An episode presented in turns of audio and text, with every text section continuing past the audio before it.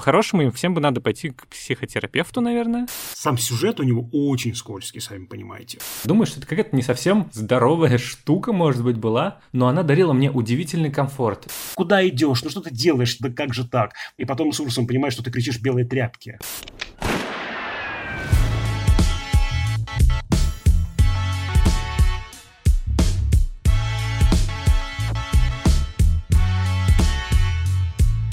Всем привет! Это подкаст Кинопоиска крупным планом. Меня зовут Даулет Джинайдаров, я редактор видео и подкастов Кинопоиска. А я Всеволод Коршунов, киновед и куратор курса «Практическая кинокритика» Московской школы кино. В этом подкасте мы обсуждаем новинки проката, вспоминаем классику кино и советуем, что посмотреть. Сегодняшний выпуск, э, правда, у нас новый по формату для нашего подкаста. Он посвящен не разбору одной новинки, как мы делали с доводом Нолана или Манком Дэвида Финчера, или анализом одного классического фильма. Например, у нас есть выпуски про «Психо» Альфреда Хичкока и «Бегущего по лезвию» Ридли Скотта. Сегодня мы не будем разбирать одну франшизу, как, наверное, можно сказать про Бурата или неадекватных людей, или же анализировать творческий путь режиссера через его фильмы, как было с Робертом Земекисом, где мы вспоминали и обсуждали «Назад в будущее» и последнего фильм «Ведьмы». Сегодня мы подводим итоги 2020 года.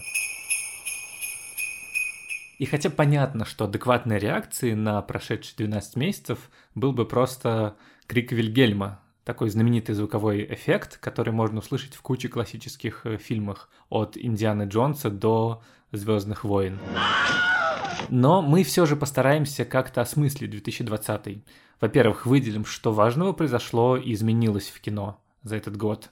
А, во-вторых, составим топ лучших фильмов, по нашему мнению, и в конце попробуем сформулировать, чего же мы ждем от следующего 2021 года. Давай, Всеволод, начнем с важных феноменов 2020 киногода. Чем он запомнится? События, люди, явления, определившие образ э, года. То, без чего 2020 невозможно представить, еще труднее понять. Всеволод, вот что ты выделишь важного в 2020 году? Знаешь, э, я вспоминаю фразу, вот я плохо помню уже, что это за рассказ, классика советской деревенской прозы. Там есть одна бабушка, которая живет в деревне и говорит, что вот раньше все было устойчиво и хорошо. Вот стояла-стояла наша деревня и взяла раз и поехала. Имеется в виду, конечно же, изменение моральных устоев, наступление города на деревню и всякое такое. Вот слово «поехала», мне кажется, ключевое и для 2020 года, потому что все вот стояло-стояло на месте, и раз и поехала. Я имею в виду в первую очередь календарь фестивалей.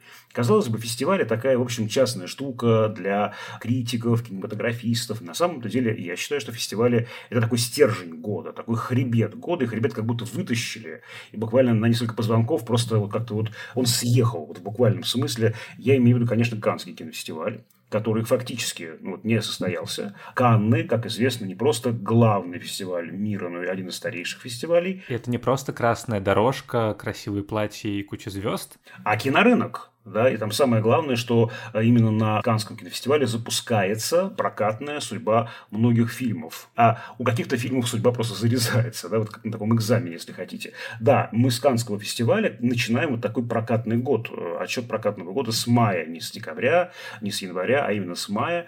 А вот Канны в этом году у нас не состоялись в том виде, в котором они обычно проходили, и только отборщики фестиваля, э, руководство фестиваля приняли решение разрешить фильмам отобранным отобранным в программу конкурсную Канского кинофестиваля, ставить такую вот плашечку, да, фильм отобран для конкурсной программы Канского кинофестиваля. И все. Да, например, еще по одной, это, собственно, официальный конкурс Канского кинофестиваля, и мы видим, насколько это как бы хорошее кино, которое сейчас абсолютно все узнают, его начинают смотреть, но при этом это случилось сильно позже, чем могло бы быть. То есть слава о нем и сарафанное радио, и знание о том, что это хорошее кино, оно началось только в ноябре, вот, когда он вышел в прокат, а не в мае. Да-да-да. И, кстати, сейчас даже пошло, э, когда он получил очередную награду, пошли такие гадания, не взял бы ли он золотую пальмовую ветвь тогда в мае. Это действительно, возможно, было бы и так.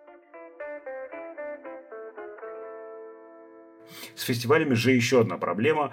Онлайн или офлайн – это огромная дискуссия. И здесь, в общем-то, пока непонятно, есть ли правильный ответ, потому что одни говорят, фестивали должны перестраиваться, онлайн-фестивали – это добро, старый формат офлайн – это зло, давайте все онлайн, все замечательно. А другие говорят, нет, сама логика фестивального движения в том, чтобы на фестивале показывали премьерный фильм, сам выход фильма в интернете убивает премьерность этого показа, как бы не ограничивали количество зрителей, как бы не защищали от пиратов, все равно нет стопроцентной защиты, а значит тогда фестиваль теряет самую свою суть. Это же не премия «Оскар», например, да, когда уже итоги прокатного года оцениваются, а это наоборот старт прокатного года, когда нужно фильмам прозвучать. И, естественно, должно быть у фестиваля право первой ночи, право премьерного показа. Вот впервые все его увидели.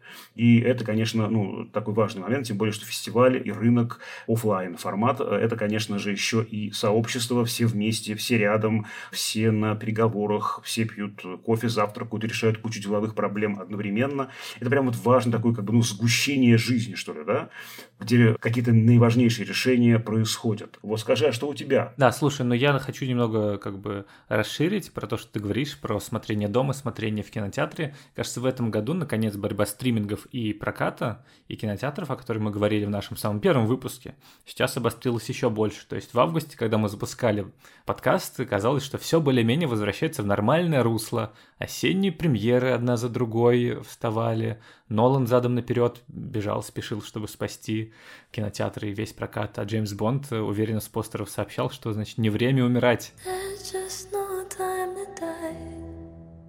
Идите в кино. А потом бам, вторая волна, удаленка, и кинотеатрам можно только на 25% заполнять залы, что, конечно, фатально для бизнеса. Отдельная, конечно, история, что мы запустили подкаст ровно в тот момент, когда вот-вот все гикнется, но мы-то выкрутились как-то. Но студии, им пришлось тоже придумать какие-то обходные пути. И они постепенно переводят все примеры в онлайн. То есть последняя недавняя самая громкая новость про это — это Warner Brothers, что они самые ожидаемые новинки 2021 года выпустят одновременно в кинотеатрах и на своем стриминге. HBO Max и объявили об этом как-то очень странно, вроде как не предупредив никаких партнеров, ни студий, которые произвели эти фильмы, ни режиссеров, ни актеров. И Дэнни Вильнев с Ноланом э, такие в смысле, как так, э, вы убиваете кино, и мы не планировали, что наш фильм посмотрит не в кинотеатре, а дома на ноутбуке. Я помню, что еще Дисней с фильмом «Мулан» как раз такую штуку провернул, что вот его одновременно выпустил онлайн и офлайн. Да, но, соответственно, из-за того, что в Северной Америке очень все плохо было с распространением вируса, то они там, где был их стриминговый сервис Disney+, они выпустили онлайн, а на других территориях, вроде как в России, он вышел в кинотеатрах. И они, в принципе, в одной из последних презентаций открыто заявили, что мы делаем упор на сервис Disney+. И, собственно, вот недавние все их планы по поводу того, что сейчас будет Ванда Vision, сейчас будет сериал про Локи и куча каких-то других премьер, которые, очевидно, мы из сериалов и фильмов увидим онлайн. Ну, то есть мы это в России, наверное, не увидим, потому что он у нас недоступен.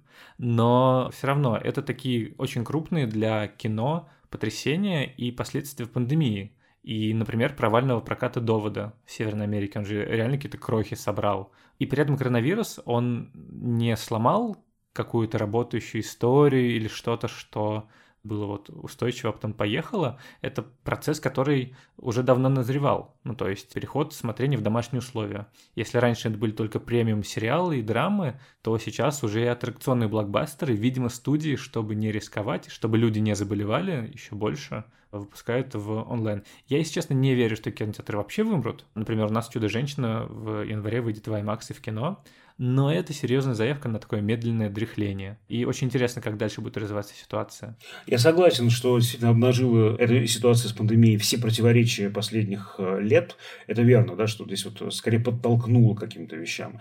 Вот ты говоришь про блокбастер на домашнем экране. Я не представляю себе, конечно, блокбастер на домашнем экране. Ну, правда, да, если там даже ирландца Скорсезе, мы с ребятами, со студентами, договорившись сами с собой, что это мы как бы просто на компьютер компьютер, с которого в кинозале в нашем школьном запускаем фильмы. Мы с официального легального аккаунта Netflix просто подключились и подключили не э, монитор к этому компьютеру, а большой экран кинозала. И только так мы смогли посмотреть «Ирландец» Скорсезе, ну, потому что это неправильно просто. Ну, вот неправильно смотреть. В этот момент где-то в Америке во сне мило улыбнулся Мартин Скорсезе, обнял свои Оскары, плюшевых игрушек в виде Айронмена и Локи. That's a different experience, and it's like, it's not cinema, it's something else. Понимаю, что здоровье людей важнее, это даже ну, не обсуждается. Но вот, конечно, это безумие. Блокбастер, который может стоить четверть миллиарда долларов, выпускается для вот этого шумного, аттракционного, эффектного просмотра, а оказывается у меня на, извините, мониторе компьютера. Монитор компьютера это еще неплохо, но смотреть, не знаю, условный довод или форсаж на телефоне, но это прям очень странно. Для меня это, знаешь, очень грустное зрелище, потому что я в этом вижу девальвацию труда людей. Потому что эти люди люди работали, я знаю, как работают все эти специалисты по компьютерным эффектам, да, как все это очень подробно, долго, мучительно высчитывается, сколько денег это стоит, сколько времени это занимает. И это все, ну, важно, чтобы люди увидели эту детальку на экране, там, да, не знаю, проблеск там чего-то, да, что что-то проблестело, мелькнуло, улетело, пролетело. На смартфоне, каким бы он ни был там прекрасным и дорогим, это невозможно увидеть. Это, конечно, ну, для меня очень грустно, очень печально, именно в том смысле, что люди работают, а мы даже не обращаем внимания, не считаем нужным обратить внимание на их работу. По поводу кинотеатров. Мне нравится одна концепция, что, возможно, кинотеатр превратится в некое подобие Ласкала или Большого театра с супердорогими билетами. Понятно, что там будет не Щелкунчик и не Регалетто, а какой-нибудь очередной или Довод, или очередной, там, не знаю, там, Черная вдова, например. Но это будет стоить очень-очень дорого. Люди будут ходить в кинотеатр раз в полгода в год покупать билеты за полгода, опять же, как вот на новогодний щелкунчик. Да, а будут специальные театре. контрамарки для студентов, э, можно постоять в очереди на... Бабушки будут обязательно, да, да. Э, значит, в три дорого продавать билеты, потому что в кассах официальных их не будет, и будут гонять, э, значит, всякие правоохранители. Ну, в общем, да, все будет такое. Будет билетная мафия, естественно. Это будет такое светское мероприятие с оглушительными специальными эффектами для тех вот немногих, кто пришел в этот кинотеатр. А мы действительно перейдем вот в режим такого уже каждодневного смотрения в более таком бытовом домашнем режиме. Возможно, будет так. Если еще говорить про героев каких-то этого года, то я бы хотел сказать, что, ну, во-первых, это будет неизвестный китаец, который где-то в январе решил, что съесть летучую мышь – это отличная идея. Но если говорить про героя киногода, то это очевидным образом другая летучая мышь, я имею в виду Бэтмена, еще точнее актера, который его сыграл, это Роберт Паттинсон.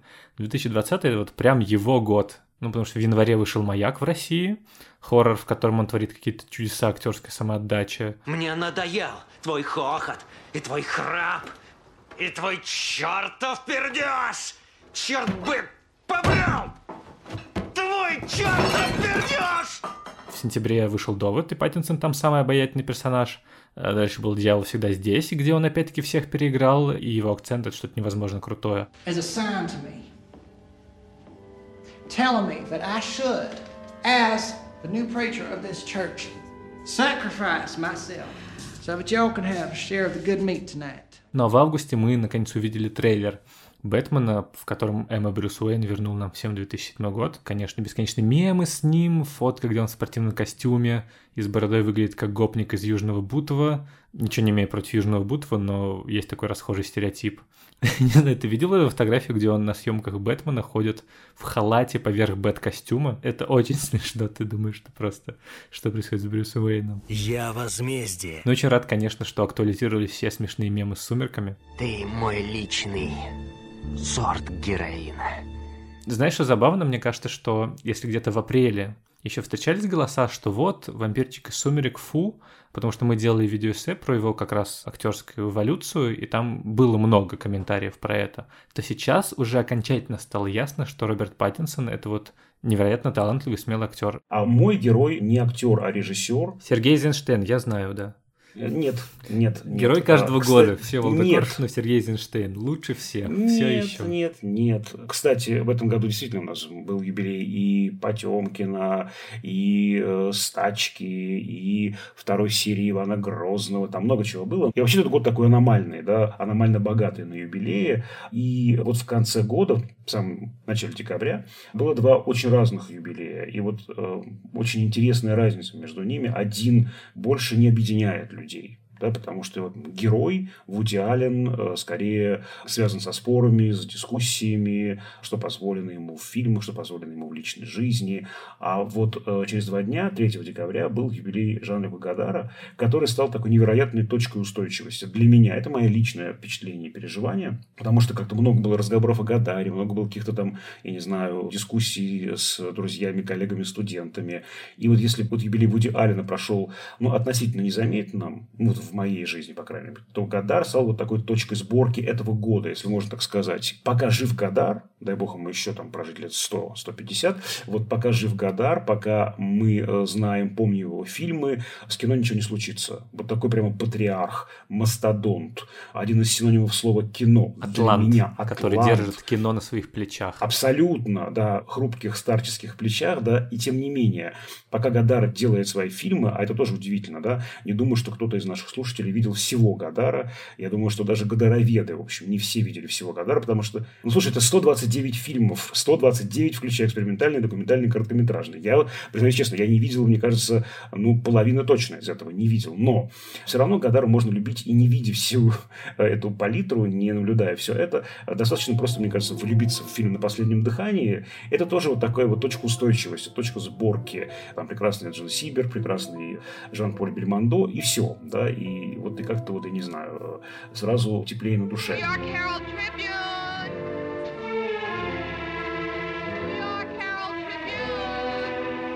Est-ce que tu m'accompagnes à Rome вот почему-то Гадар, как вот человек, который действующий режиссер, который не на пенсии, который каждый год-два снимает у себя, сидя в Швейцарии, новые фильмы, и он э, именно современный режиссер, он делает самое настоящее современное кино, чего стоит только фильм «Прощай, речь 3D», где он делает такое хулиганское анти-3D, совершенно невероятное. Вот, короче говоря, вот именно юбилей Гадара как-то меня вот меня растревоженного, да, и расхлябанного внутри как-то собрал.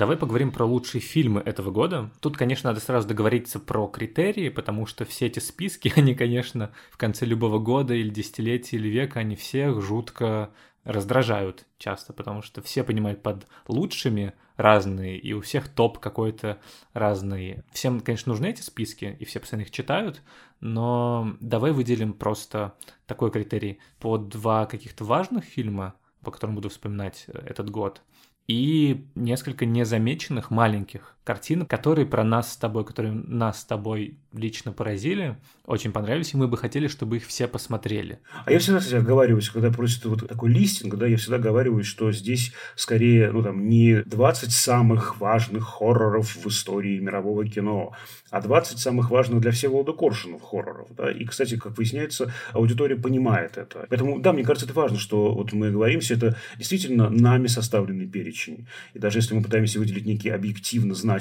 картины, это наш с тобой взгляд вот двух конкретных людей. Да, ну и, соответственно, когда я только начинал и думал над этим списком своим, то мне показалось удивительным, насколько этот год не воспринимается как что-то цельное.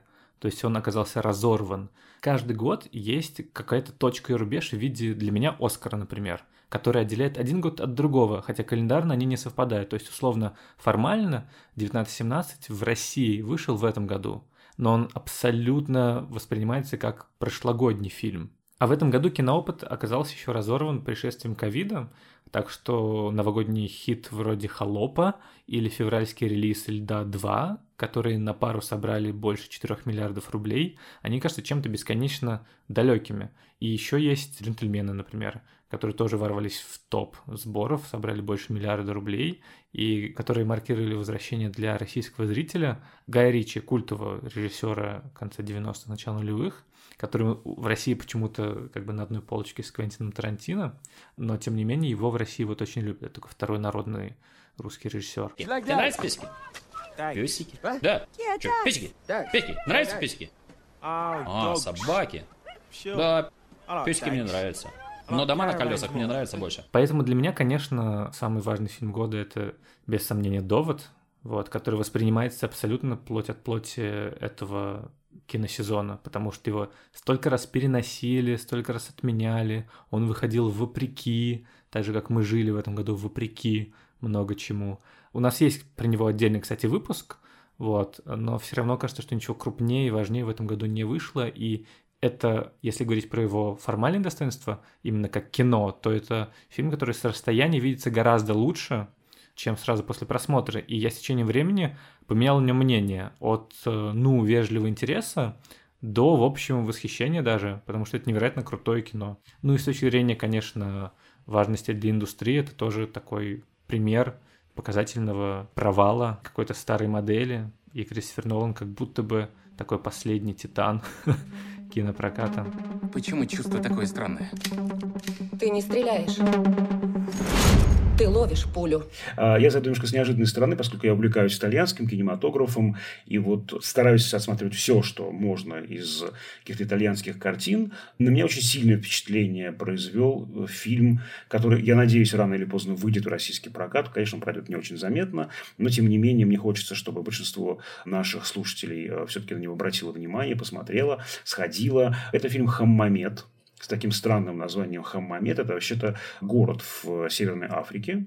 И там у нас живет главный герой Кракси. Кракси – это такая прям, ну, красная тряпка для итальянцев. Это такой скандальный премьер-министр, обвиненный в чудовищных коррупционных преступлениях. И там просто, ну, вот Берлускони, Кракси, Андреотти, да, это вот такие вот прямо фигуры, которые вызывают очень много дискуссий. Если ты идешь в гости, то лучше эти фамилии не называть, потому что вот это просто, ну, закончится мордобоем, короче. Ну да, сразу такой, типа, Путин, Майдан и все, и семейное застолье разрушено. Абсолютно, да, да, да, конечно. Вот. Причем, ну, даже по поводу Кракси, может быть, больше такой коалиции, больше единения среди итальянцев, его очень не любят. Фильм делает Джанни Амелио, это прям классик итальянского кино, нового итальянского кино. Так вот, э, в чем фишка этого фильма? Казалось бы, он начинается как такой сатирический портрет язвительный, сатирический, уничтожающий портрет. Дальше разворачивается очень интересная вещь. Амелио постепенно погружается в жизнь этого человека, и мы начинаем все глубже и глубже понимать, как устроен этот очень противоречивый характер. Он в чем-то, конечно, антипатичен и отвратителен, но в нем есть и симпатичные черты. То есть Амелио пытается объективно подойти к своему герою, не одной краской его мазать. Это очень, мне кажется, большая работа, очень важная для итальянского общества просто работа, да и не только итальянского. Вот посмотреть на, в общем-то, врага, да, с разных сторон. Поэтому для меня это может быть одна из самых значительных картин года.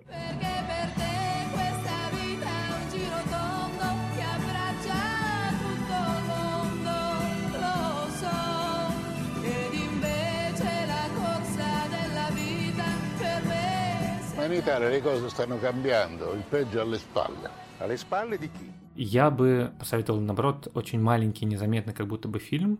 Он стал хитом стримингов, хотя вышел спустя три года, четыре после того, как был снят. Это малобюджетный sci-fi в духе «Сумеречной зоны». Называется «Бескрайняя ночь». Я о нем коротко говорил еще в первом выпуске, но хочу повторить, потому что кажется, что его не очень хорошо посмотрели, а это прямо крайне интересное и увлекательное кино, стилизованное под сериалы 50-х, и сюжет простой. Парень-диджей на радио, а его подруга девушка-телефонистка слышит какой-то странный звук на частотах и начинает выяснять, а что это такое. И несколько человек рассказывают им, что это могут быть инопланетяне. И э, дальше они, соответственно, начинают разворачивать вот это вот расследование. Встречают других людей на улицах, на машинах, которые, опа, а мы что-то видели где-то там далеко. И это такое удивительное погружение в эпоху, во все главные фобии и страхи. То есть это инопланетяне, коммунисты, страшное, странное будущее, которое неизвестно что таит, но при этом с ироническим отстранением. То есть это взгляд из сегодня. Ты, как бы, когда они говорят про, не знаю, условно, мобильные телефоны, про то, что вот что-то такое изобретут, ты понимаешь, да, изобретут. И это такое, как бы, переосмысление этой традиции, вроде бы ностальгическое, но при этом очень круто препарирующее вот это вот невизуальность эпохи 50-х. То, что тогда телевидение только начиналось, и все в основном слышали все по радио, и огромные пространства и территории были не освещены, и то, что ты слышал, ты должен был этому доверять каким-то образом, и тебе нужно было именно работать с рассказами, не с визуальными свидетельствами, и с телефона или с авторегистраторами на машинах, а с рассказами людей.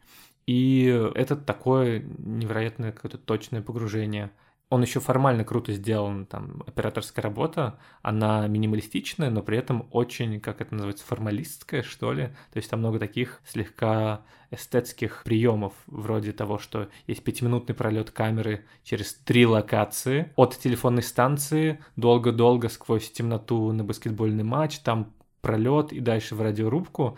Есть 10-минутная сцена без склейки, почти без движения камеры, но с таким саспенсом, что не оторваться. В общем, очень советую всем, кто любит sci-fi, научную фантастику и какой-то необычный взгляд на прошлое. Everett, it's Faye. And the sound came through the board and interrupted your radio show. What sound?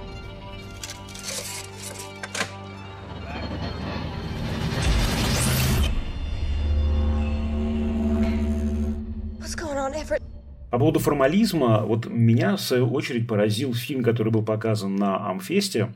Это картина Жозефин Деккер «Ширли» про знаменитую писательницу Ширли Джексон. Ее, конечно же, играет выдающаяся актриса современности Элизабет Мосс.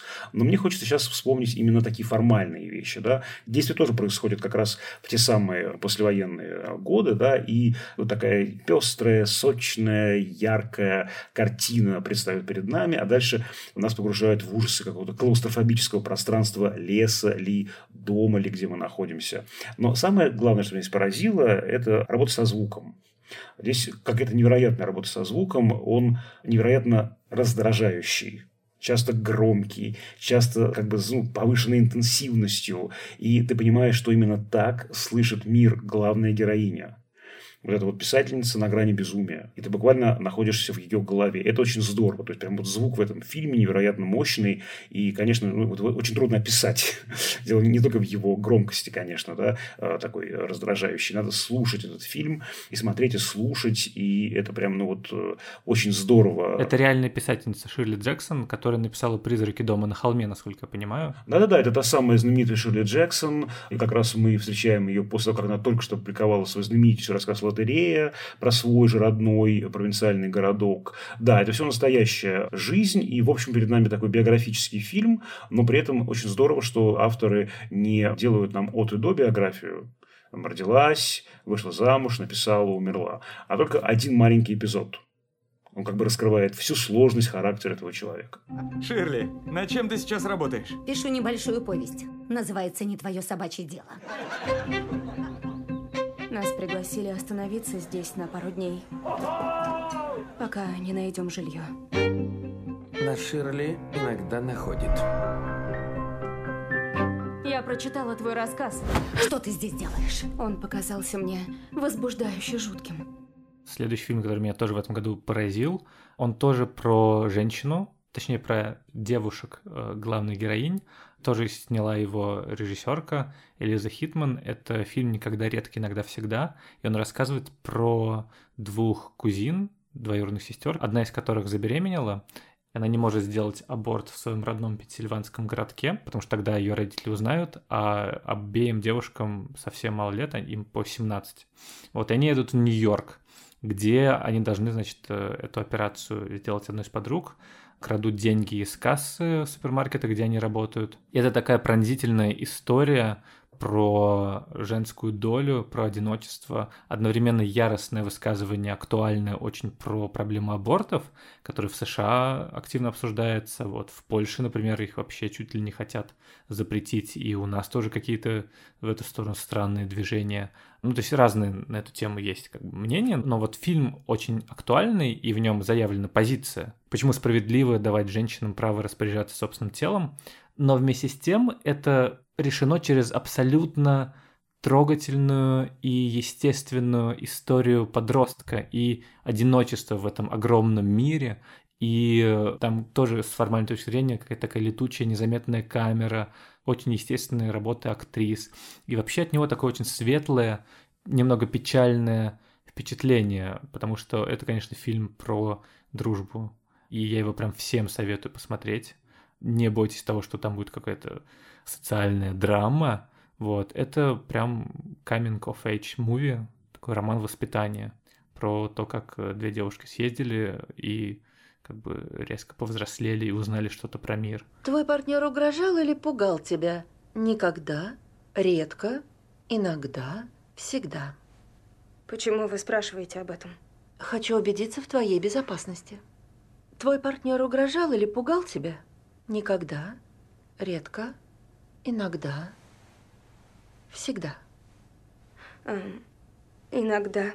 А я бы еще хотел вспомнить одну анимационную ленту. Я увидел ее на кинотавре. Это был фильм «Открытие кинотавра». И меня очень э, неприятно поразил, и, с другой стороны, приятно поразил один и тот же факт. Потому что после церемонии открытия зал опустел. Зал Зимнего театра опустел ровно наполовину. Но я увидел среди тех, кто остался, очень многих людей, не буду называть их имена, но таких как бы звезд, селебрити, да, гламурных персонажей. Я бы не ожидал от них то, что они останутся на этом сложнейшем, очень непростом фильме, и вот итоге они в конце встали аплодировали этому фильму, это было замечательно, да, это было очень здорово. Я имею в виду картину «Нос» Андрея Хоржановского, Нос или заговор не таких. Я лишь вот буквально два слова о нем скажу. Этот фильм невозможно описать просто словами. Это нужно видеть. Просто нужно видеть, что в нем соединяется куча несоединимых вещей. Гоголь и его повесть «Нос», Шостакович, который пишет э, оперу по этой повести, Мирхольд, который ставит Гоголя, ревизора Гоголя в театре, Булгаков, которому снится, как он дружит со Сталиным, современность, потому что мы видим самого Хжановского, его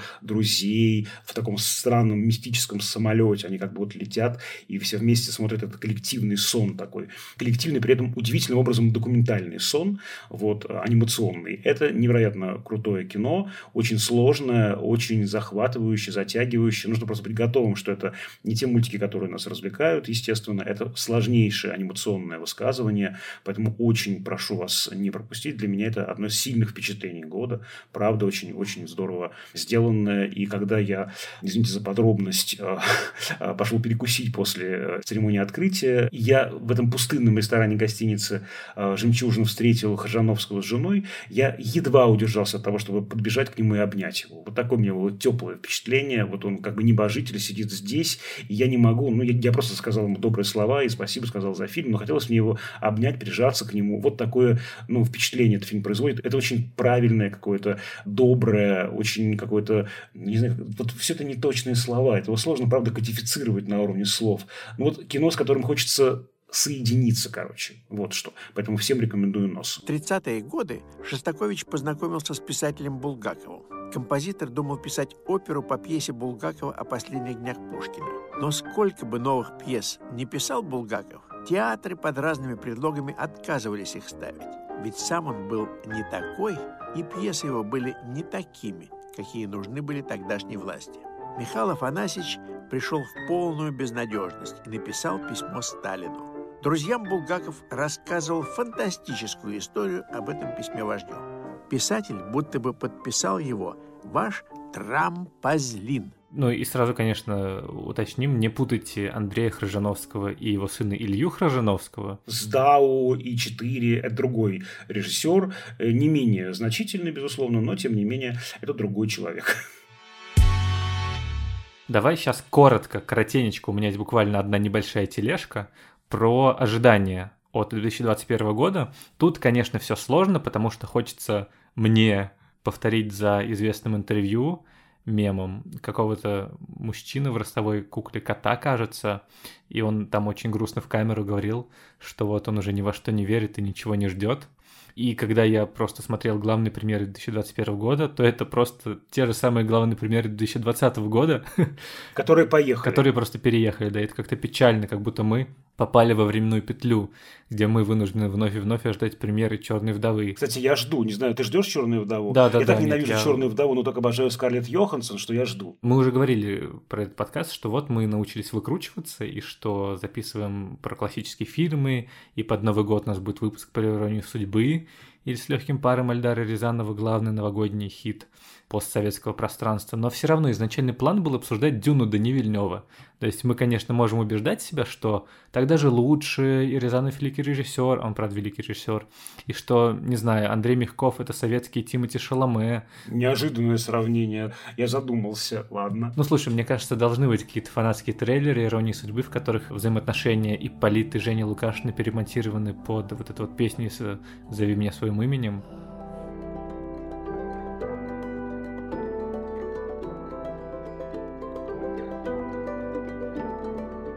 Чем вы думаете, а? Я не собираюсь перед вами отчитываться. Все-таки у вас на лице написано, вы думаете обо мне? Да, вас. В любом случае, ощущение, что кино живо и бурлит, вот, его как-то чуть-чуть не хватает. Ну, то есть, спасибо стримингам в итоге, что мы увидим это кино так или иначе. И в следующем году мы, думаю, вернемся с новыми силами в январе, потому что вот как раз в январе, на удивление, плотно стоят премьеры. То есть сначала мы обсудим фестиваль Ривкина, новый фильм Вуди Аллена, кстати, который выйдет в прокат 31 декабря, и это хороший повод поговорить вообще, почему он великий режиссер. Затем у нас есть шумный блокбастер «Чудо-женщина» 1984. Главная супергероиня мирового кино возвращается и снова поразит нас главной суперсилой последнего десятилетия, ностальгии по 80-м. И это такой классный прецедент, что комиксовый фильм выходит в стриминге одновременно с прокатом. А еще один выпуск будет посвящен новому пиксаровскому мультфильму «Душа». Вот это кино, которого я прям очень жду. Думаю, что это будет очередной шедевр от Pixar, потому что опять замахнулись на какую-то невероятно громадную тему про жизнь, смерть и все такое. Ну, в общем, мне кажется, что 2021 год, по крайней мере, начинается довольно бодро. И, надеюсь, также и продолжится. И мы увидим все больше нового кино. Обидно, конечно, что очень многие съемки переносятся и замораживаются, из этого все поехало. Но надеюсь, что это как-то закончится и что киноиндустрия и кино, в принципе, приноровилось уже к этим условиям, и впереди нас ждет только радость. Я жду Годзиллу против Конга. Ого, вот неожиданно, серьезно? я думаю, что да, да, серьезно. Мне хочется посмотреть, как эти два легендарных, причем исторических, да, с историей кино, с разными эпохами связанных монстра будут там, значит, да, крушить города и пытаться уничтожить друг друга. Ты за кого? Ты за Годзиллу или за Конга? А кто милее будет в фильме того, пока они не очень милые. Вот я вижу э, постер, мне пока не очень это... Да нет, ну ты что? Годзилла в последнем фильме, он же такой пухленький, ну то есть он прям очень плотненький и очень смешно выглядит, когда крушит, значит, современную архитектуру. Я пока не знаю за кого. Кинг-Конг э, в фильме вот э, классическом очень милый. В 30-х годах он был таким трогательным. Да, сейчас его сделали каким-то непонятным, да, злым э, персонажем. По сравнению с этим новым злым персонажем, старый это просто, не знаю, это даже не, не красавица и чудовище, а красавица и красавица. Ну, правда. Он, он очень милый и трогательный, Кинг-Конг, в первой картине начала 30-х годов. А, я бы сказал только по поводу будущего, что в год я входил с ощущением, что вот-вот все откатится к нулевой точке, то есть, условно говоря, такой системный сбой, но мы откатим систему, и все будет как по-прежнему. Сейчас, конечно, очевидно, что ничего не откатится, и ничего не будет как раньше, ничего не будет по-прежнему, будет какой-то новый баланс, мы не вернемся к прежнему миру, и в этом смысле меня это очень тревожит и пугает, с другой стороны, страшно интригует. Вот и правда, что все эти события подтолкнули какие-то э, старые дискуссии, подтолкнули к решениям каким-то техническим, в том числе или финансовым. Поэтому страшно интересно, каким будет э, следующий год. Слушай, если 2020 срежиссировал, ну, известный мем, что 2020 срежиссировал Роберт э, Уайди,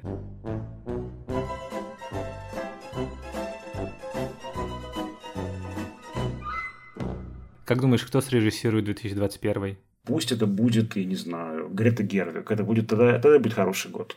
Я лично, конечно, очень хочу, чтобы его срежиссировал Уэс Андерсон. У него, конечно, там случается всякая жесть время от времени, и это в целом грустно, но тем не менее удивительным образом духоподъемно.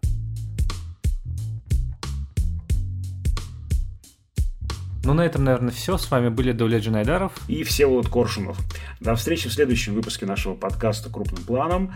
На наш подкаст можно подписаться в Apple Podcasts, Яндекс Музыки, Castbox. Мы, правда, очень ждем ваши отзывы. Знали бы вы, как мы их читаем. Мы их присылаем друг другу, мы комментируем каждый новый отзыв. Это правда. Мы очень ждем ваши пожелания, что вам хотелось обсудить, какие темы вас волнуют. А в следующем выпуске мы обсудим главный новогодний хит хит позднесоветского и постсоветского пространства «Ирония судьбы» или «С легким паром» Эльдара Александровича Рязанова. И мы очень просим вас записать вот ваши впечатления, ваши ощущения от этого фильма, как он смотрится сегодня, например. И с помощью бота в Телеграме КП Аудио Бот можно будет очень просто и легко записать это послание. Ссылку на э, бота мы разместим в описании этого выпуска подкаста. Пишите нам письма на почту подкаст собака ру. А над этим эпизодом работали звукорежиссер Лера Кусто и продюсер Женя Молодцова. До скорых встреч. До свидания, друзья.